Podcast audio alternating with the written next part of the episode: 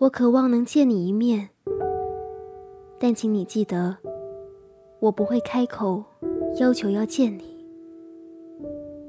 这不是因为骄傲，你知道我在你面前毫无骄傲可言，而是因为唯有你也想见我的时候，我们见面才有意义。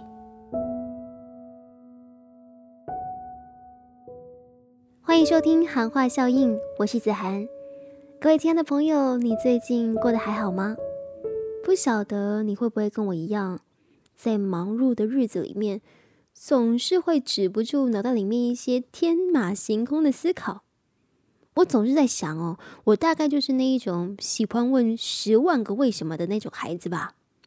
我一直在想，到底什么是人生？到底什么是爱？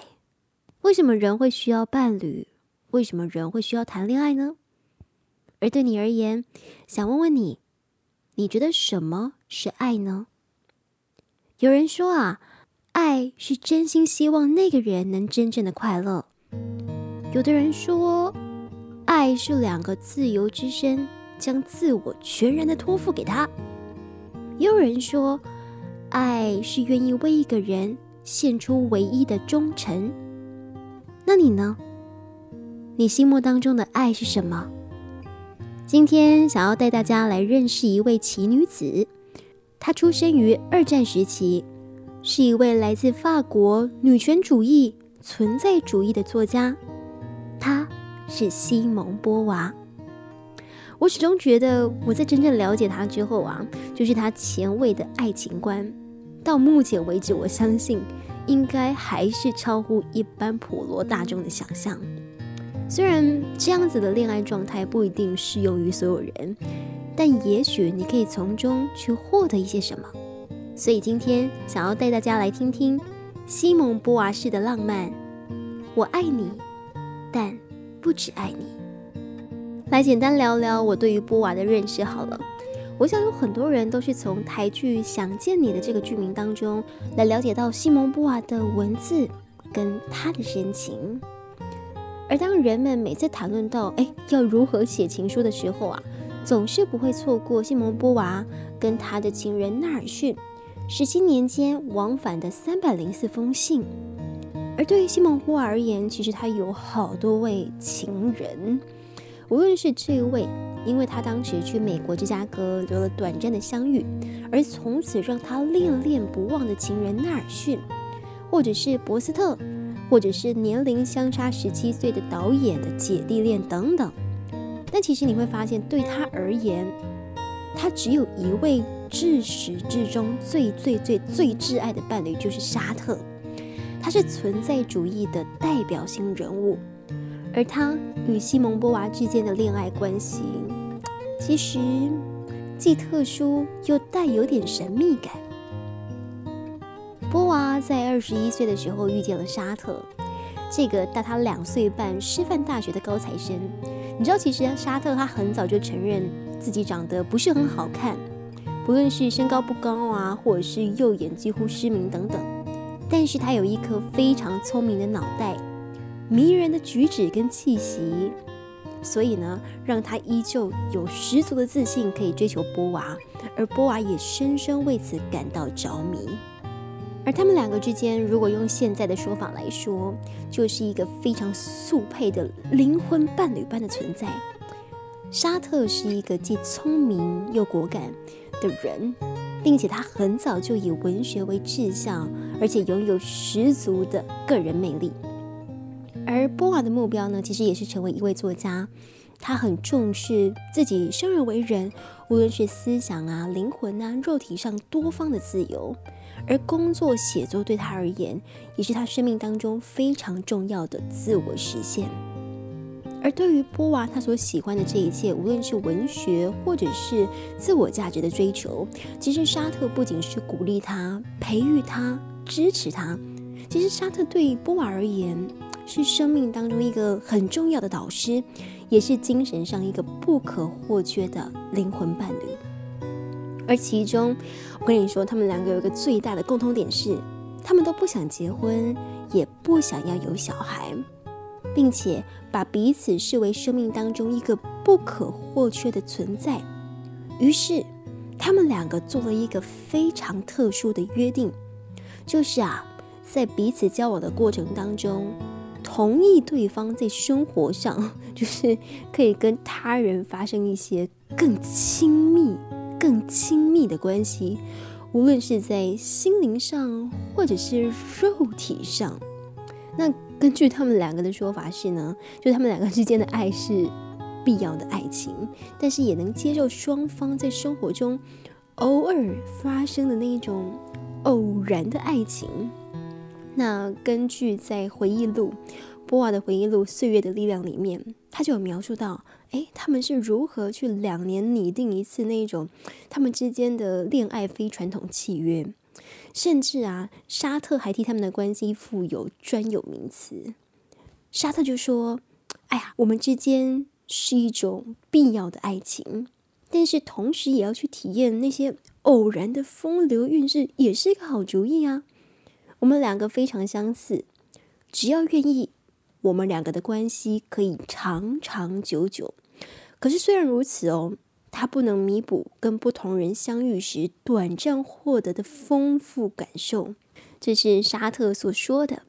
而在波娃跟沙特之间的爱情契约当中，其实有一个非常重要的原则：绝对不能欺骗对方。对于生活当中的一切，无论是工作啊、日常啊，或者是其他跟性伴侣或情人们所发生的那些，全部都必须。坦然的据实以告，因为他们认为这种透明的状态可以使情侣们透过分享，然后来得知，哎，对于你来说，或对于我来说，生活跟爱情分别意味着什么。他们相信，在一段关系当中没有秘密，这样子的安排才能带来最大程度的自由跟信赖，才有可能去避免。传统资产阶级婚姻当中的小气跟嫉妒，而说到这里，我必须说，就是我在读书啊跟查资料的过程当中，一步一步的去发现他们所订定的这个契约嘛，并且从中去试着了解他们之间就是如此神秘又特殊的关系。老实说，其实我刚开始我觉得有点消化不来。因为你看哦，截至目前为止，我们所谈的这些，如果单看波娃跟沙特之间的关系，从一般大众的角度来看，或者是试着揣摩恋人之间的心态好了，你会觉得哇，他们两个就是神仙眷侣啊，无懈可击呀，浓情蜜意呀。但是如果你有看过西蒙波娃的《鸳鸯情书》的这一本书的话，里面他所写给他的情人纳尔逊的字句。从字里行间透露出来的深情，就如同我们开头所听见的“唯有你也想见我的时候，我们的见面才有意义。”或者是你会发现在情书里面，他也有写到：“你是我此生的挚爱，我将是你永远的妻子。”就是你知道吗？这么如此浓情蜜意的情欲流动，以至于到肉体的纠缠，在书信里面。袒露无遗，我都会觉得我好像在看古代的王宝钏苦守寒窑十八年那种一生只爱一个人的深情之感，你知道吗？就是我觉得我很难以想象这样子的体验，跟我从前生活的认知有一个非常大的落差。就是 我一直在想，为什么你有办法就转向左边，告诉一个人说：“哎，你是我自身永远的灵魂伴侣。”然后又转到右边，告诉另外一个人说：“你将是我此生不可或缺的挚爱。”我觉得对我来说这件事情是有点冲突的。因此，在得知西蒙波娃跟沙特、跟纳尔逊，甚至跟其他情人有这么特殊的关系之后，其实我有几个疑问，我把它写下来。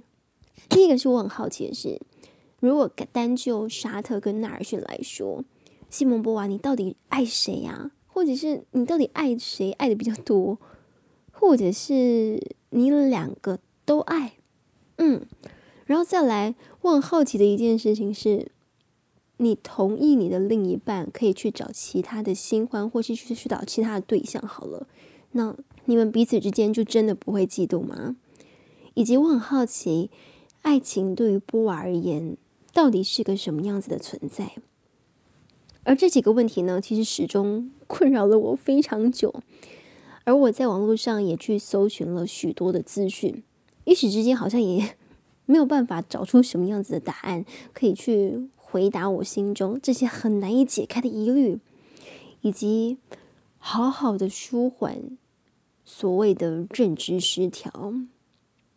那最后大概是经历了两三个月的沉淀跟研究之后。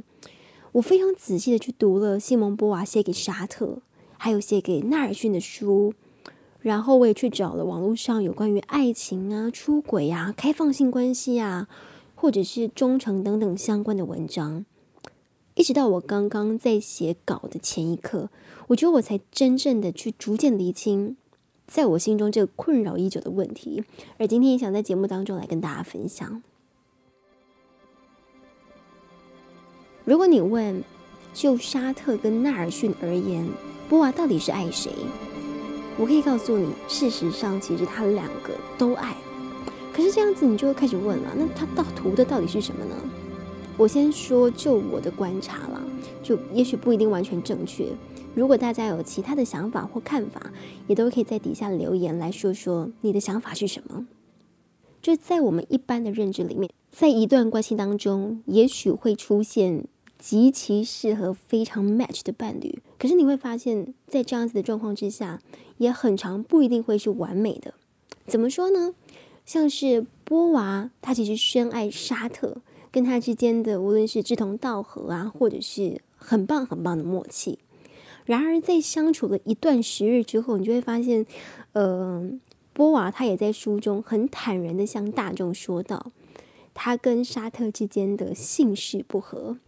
而同时，波娃也曾经就是非常不避讳的提及，跟纳尔逊在一起的时候，他在他身上似乎达到了某种前所未有、不受拘束的身体觉醒，甚至他在头几年跟沙特在一起的时候，也完全没有体验过。那根据他的说法，当时呢，他完全投入狂热的爱抚和性交。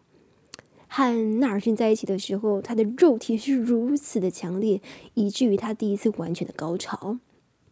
但这个时候，你就会懂得说：“OK，好，那你跟纳尔逊之间，也许你热爱的是肉体或激情，或者是身上对于亲密接触的欲望。但是回过头来看，你又说他跟纳尔逊之间，难道只有肉欲上的激情吗？”其实也不见得哦，因为纳尔逊给了波娃一枚银戒指，并且呢，在那之后，波娃其实非常珍视这一枚银戒指，在他往后余生都一直戴在手上，甚至最后他进了棺材，他也是带着纳尔逊所送给他的这银银戒指一直戴着，没有拿下来。所以你会发现，其实从这个过程当中，无论是对纳尔逊，或者是对沙特。他对这两个男人都有非常十足强烈的爱，但问题就来啦。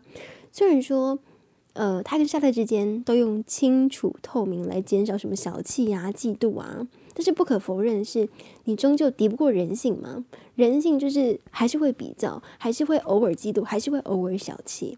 而面对爱情的给予，我觉得，而面对爱情的给予，终究你还是会分个高低嘛。但很明显的，你会发现，波娃的选择其实是站在沙特这一边的。在一般世俗的眼光中，爱嘛，就势必会伴随着些许的付出跟妥协。怎么说呢？我来好好的捋给大家听哦。在世俗的眼光中，就是爱。你势必得伴随着些许的付出跟妥协嘛？就比如说，你今天爱一个人，你可能为他付出时间，或者是你愿意为他做了一些什么。那对于纳尔逊跟博而言，他们一个人在美国，一个人在法国，这当中的距离实在是太遥远了。所以纳尔逊曾经跟波娃提到说：“诶，你愿不愿意为了我来美国工作？”但是波娃也表明了他自己在法国有他的追求，有他的理想，所以。他拒绝了，而有一次，纳尔逊他在喝醉的时候，他也问波娃说：“哎，亲爱的，你愿不愿意为了我而死？”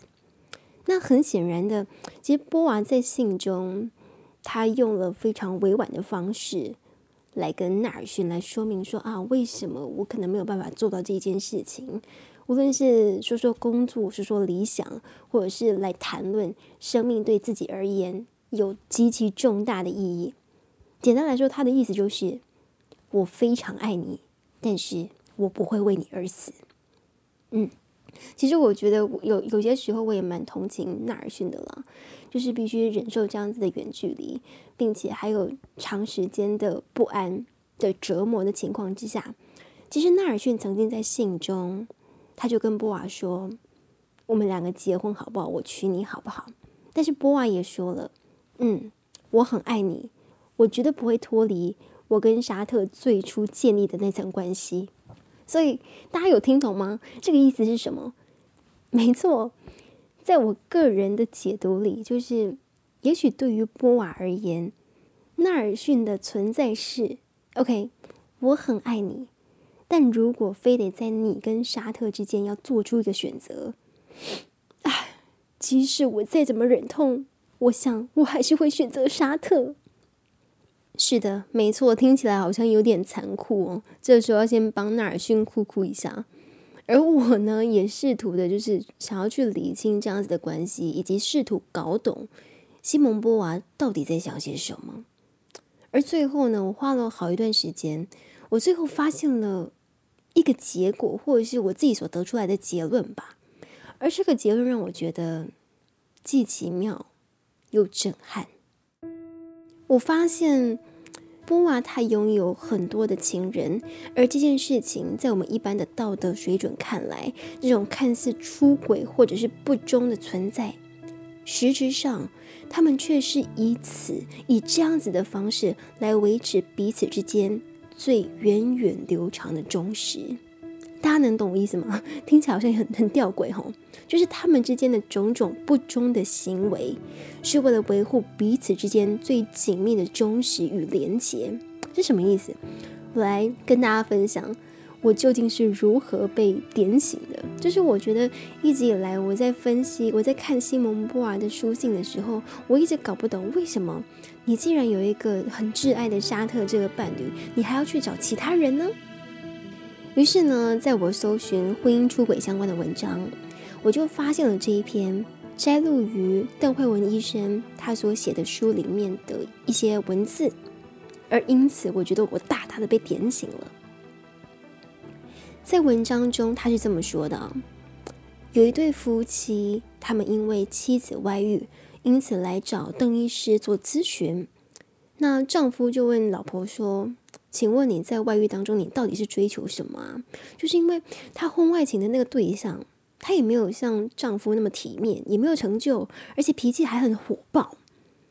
那那个时候，妻子她就想了半天，她就想说：“嗯，我只知道。”跟他在一起很好玩，有一些乐趣。然后当时她丈夫就很苦哈哈的说：“可是你从来没有跟我说过我们的生活缺少乐趣啊？难道这是你要的吗？”但是这个时候，他的妻子就流下泪来。他说：“你那么辛苦工作，我怎么能要求你跟我去玩？你下班之后那么累，难道我要来跟你讲说，诶，我们来玩躲猫猫啊？不行啊，没有办法。”所以，也许就是因为这样子的状态，所以妻子才外遇出轨。邓慧文医师在书中是这么写的：人们总说，何必为了一棵树而放弃整座森林？但有些时候，无法放弃森林的人，他们不见得不珍惜他的这一棵树木。其实，他只是无法去处理自己的需求跟失落感。关于文章的话，我就先暂时分享到这里。我想问问现在正在收听的你，你从这段话当中，你有听出一些什么吗？你知道吗？我看完这篇文章，我就顿时好像明白了，茅塞顿开，懂得了波娃跟沙特之间他们所谓的追求肉体跟精神自由的爱情。而在写这个文稿之前呢，我也有特别去找我的另一半去聊聊。我就跟他聊到说，其实，在完美的关系当中，就无论这个人 A 跟 B 他们两个之间有多 match，无论是随着时间的变化，或者是彼此先天上有什么样子的不合适，有些时候吼，并不是理性可以去解决的。而是生而为人，你知道，经过十年、二十年，可能你有一些激情啊，可能有一些新鲜感就会消失了嘛。那肉体生理上，每个人本能所产生的欲望跟追求，就比如说，今天你一个人，你跟一个人相处相守五年不稀奇啊，但是你知道七年之痒吗？如果经历了什么柴米油盐酱醋茶这样子十年。到后来，你们之间已经走得越来越平淡，你会发现，从这过程当中，难免会失去掉对于对方的一些热情啊、刺激啊或新鲜感啊。那其实生而为人，有这样子的想法或者是欲望，也不奇怪。可是你会发现哦，在这个社会普遍的传统保守价值观当中。我们骨子里头的这个有追求新鲜感、有追求刺激、有追求肉体的需求，无论是在婚姻或是长久的关系当中，你只要讲出来，或者是甚至你有动了这样子的念头，在人们的眼里，这都是不好的，或者就是哦你不贞洁，哦你是不是出轨，哦你这样不对，所以大部分的人，大家有了这样子的念头，起心动念，也只敢想。但是不敢做，但你知道，就跟你今天日常需要吃饭一样，它就是你的身体本能告诉你的其中一个需求。有的人会说啊，你可以跟你的另一半讨论啊，你们可以共同的，比如说去营造更多的新鲜感，或者是试图的去改善或解决。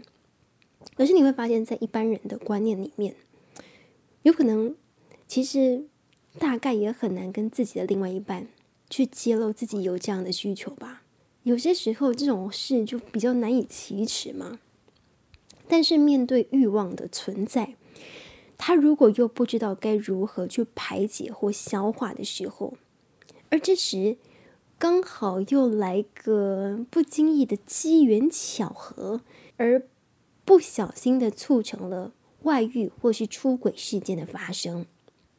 然而，因为这一次的出轨。你会发现，出轨的那方当下不一定是有意为之，他可能不一定是故意的，他也不一定想要去背叛他的丈夫或是背叛他的妻子。但是，当事实已经发生了之后，他的心中的道德感跟罪恶感就会不停不停的作祟啊！就即使自己的另一半不知道，但是你在自己的心中，你就会觉得啊，从此产生了污点，就会觉得天哪，我出轨了，天哪，我外遇了，那。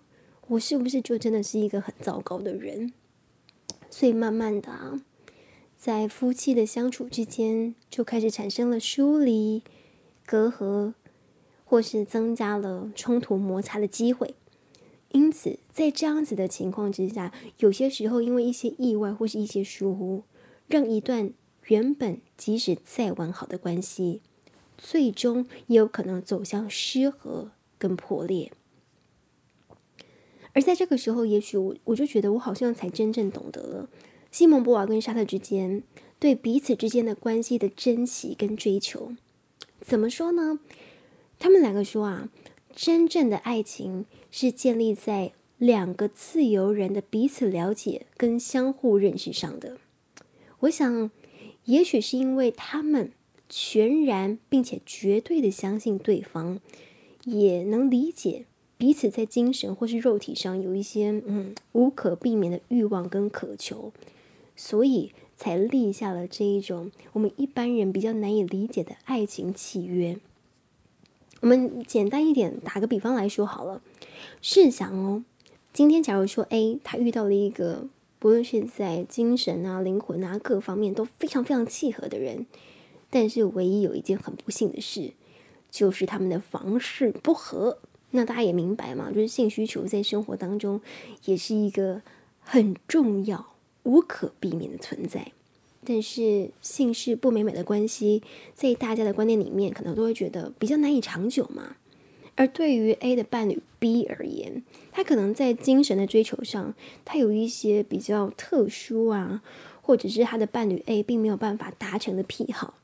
嗯，但是撇除这一些，就是比如说我对于我伴侣的需求其实有十项，那其实他九项都已经符合了，或者是另外一个人他已经符合九项了，但就是其中一项我觉得也很重要，但是他对方无法达成的，那怎么办？撇除这些，他们还是希望可以很稳定、很持久的跟对方在一起。所以，你知道找出问题之后就是要解决问题吗？他们之前达成的协议，OK，A 就是我们还是需要有性，那你可以去找跟你房事契合的人。那对于 B 来说，你也可以去找一些，比如说符合你自己个人癖好、符合你个人需求的这样子的恋情。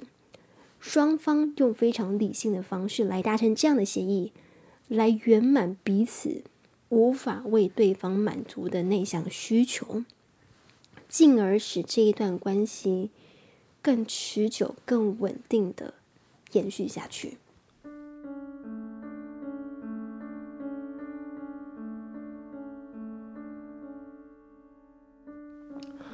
哇，大家有没有觉得很不可思议？我当时我觉得我听到的时候，我就觉得很令我印象深刻，又很震撼呢。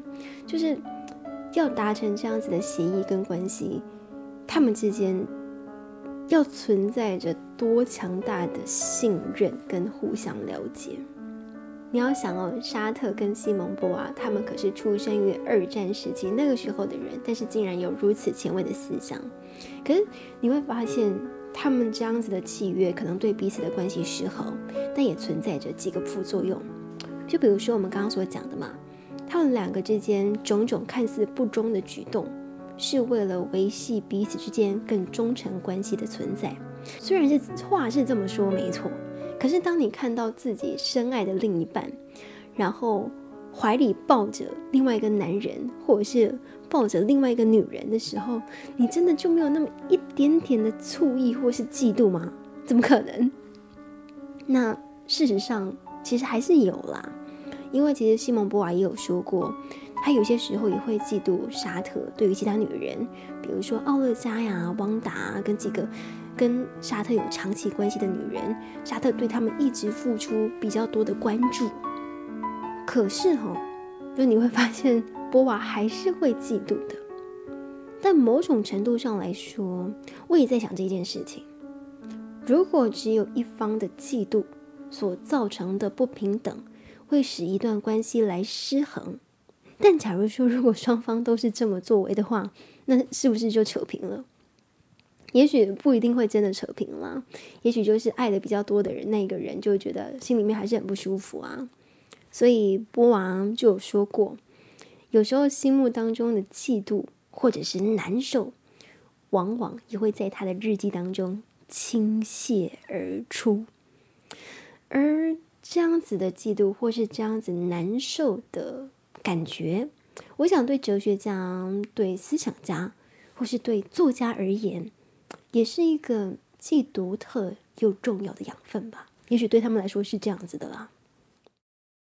啊。讲到这里，大家有没有觉得他们两个之间的关系真的是非常的特殊？但最后我们也要来聊聊，就是西蒙波尔跟沙特之间，他们这样子的开放式关系，的确对他们两个而言，有可能是更加的稳固。可是对他人而言，也许会是份伤害哦。怎么说呢？我们来讲讲另外一个故事好了。波娃他过去。有一位在巴黎莫里埃中学任教的时候的学生，叫做碧昂卡。那碧昂卡在他自己的回忆录《不名誉的恋情》当中就写到这一段。他说啊，当时无论是学识方面或者是性方面，他都深深的受到他的高中老师，也就是波娃的诱惑。对他们两个都是女生。因此呢，当他们两个之间，嗯，就比较私人的关系开始的时候，那时候碧昂卡她才十七岁，而波娃已经三十岁了。可是啊，就在这样的关系持续了一段时间，也在他们上了一年的课之后，波娃竟然将他的学生，同时也有可能是他的情人，竟然就将转借给自己的伴侣，转借给沙特。那可是沙特有可能想说啊，我就不要夺走他的童真，他是这么写的啦。就 maybe 沙特想说不要对他做出一些更逾矩的举动。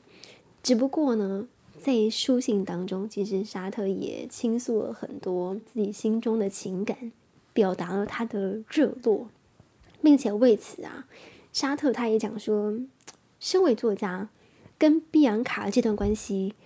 让他能陷入一种在真实生活中没有办法去体会到的浪漫情感，因此呢，大家能想象吗？在这一年多来，这两个老师跟他们的高中学生构成了一段三角恋情，而这样子的关系到底带来什么样子的伤害？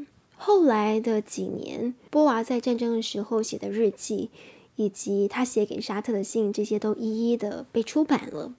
那这才发现，就波娃竟然在信中，他是以嘲笑或者是比较轻蔑的口吻来提到他这个学生，或是提到他们两个之间对待他这样子的关系。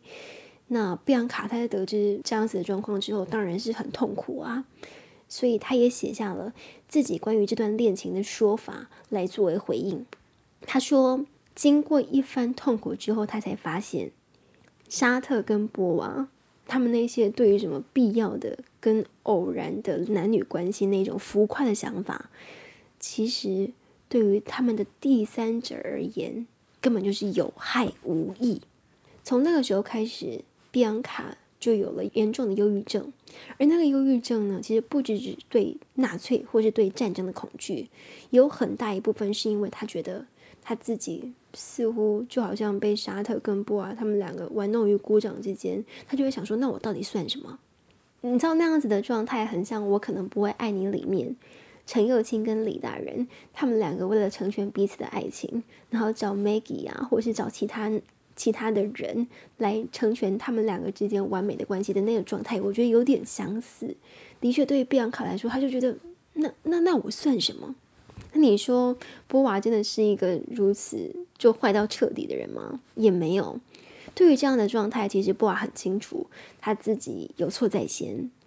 而在沙特跟波娃他们在一九四七年接受一个德国女性主义者导演爱丽丝施瓦泽的访问的时候，来讨论到他们两个之间的私人关系，他们也承认了一件事，就是他们两个之所以可以成为终身结合的伴侣。从某种程度上来说啦，就是必须以那些第三者所付出的情绪跟性作为代价。意思就是，他们两个之间的关系可以如此源远流长，很有可能他们彼此之间所缺失的、所想要的，或是那些不好的情绪，无论是好的或是不好的，有很大的一部分都被他们的情人之间给分摊掉了，所以。对于他们两个的关系而言，所剩下的可能就是一些比较纯粹、比较单纯的爱，他不用去担心到这么多实质上、现实上的不合适。哇，讲到这里，我还是觉得 纳尔逊跟碧昂卡有点可怜。说到这里，不知道大家觉得怎么样呢？这个结论其实是我花了大概将近三个月的时间，我才有办法用文字、用话语。这样子一点点的来梳理沙特跟波娃他们之间非常独特的爱情观，以及我真的才比较理解了波娃所说的那一句：“他说我厌倦了贞洁又郁闷的日子，但是我又没有勇气去过堕落的生活。”我在想哦，也许他的意思就是，我明白我的肉体跟精神上的渴求，但是我又没有勇气。去挑战社会的道德底线跟框架吧。我想他要说的也许就是这个意思。哇，我觉得讲这一集好不容易哦。想问问大家，听完这一集，你会不会觉得，嗯，其实我们还是好好当一位普通的凡夫俗子比较好呢？我想哦，也许大部分的人可能还是没有办法，就为了维持一段关系，进而去寻求其他的恋情。然后来满足自己的需求，然后成全了可能是你跟你的另一半的圆满跟幸福。然后也同时可能诞生了很多伟大的思想啦，但是过程当中却造成了很多人的伤害。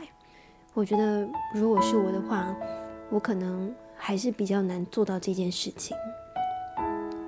不晓得大家今天得知了这样子的恋爱关系之后，对你而言有产生了什么样子的影响，或是带来什么样的帮助吗？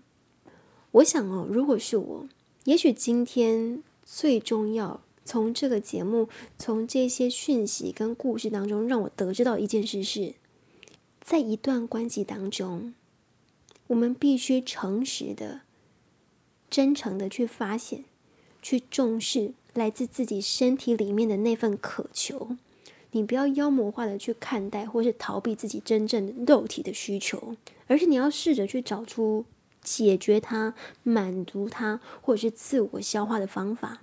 无论是你自己一个人消化，或者是找你的伴侣一起共同达成协议，或者是努力的去满足或排除，这样子才能真正的帮助一段关系走得更长远、更稳定。我觉得讲到这里，还是要再度的去佩服波娃跟沙特之间的爱情观。但如果真的是我的话，我做不到。所以，试着正视自己内心真正的渴求，试着去排除它，勇敢的面对它，你才能够好好的解决它，你才能帮助关系更加长久。我想，这应该是今天的节目对我们来说最大的收获吧。好啦，希望大家喜欢这一集的含花效应。哎，我这一集是在我家录的，然后现在时间是半夜，已经四点了。然后我明天要去爬山，就赶在爬山之前，想说一定要把这一集好好的录好来跟大家分享。希望大家会喜欢这一集的含花效应，让你更深一步的去了解了西蒙波娃跟他的伴侣沙特之间的爱情。那如果你喜欢的话呢，你也可以帮我在 Apple Podcast 留下五星评论，然后以及订阅我们的频道，可以帮助韩化效应让更多人知道哦。听完这一集，如果你有什么样特殊的感受或收获，欢迎留言告诉我，或者是到 IG 找我聊聊。我是子涵，感谢你收听今天的韩化效应，每周六晚间或者是午夜上新，我们下周见喽，拜拜。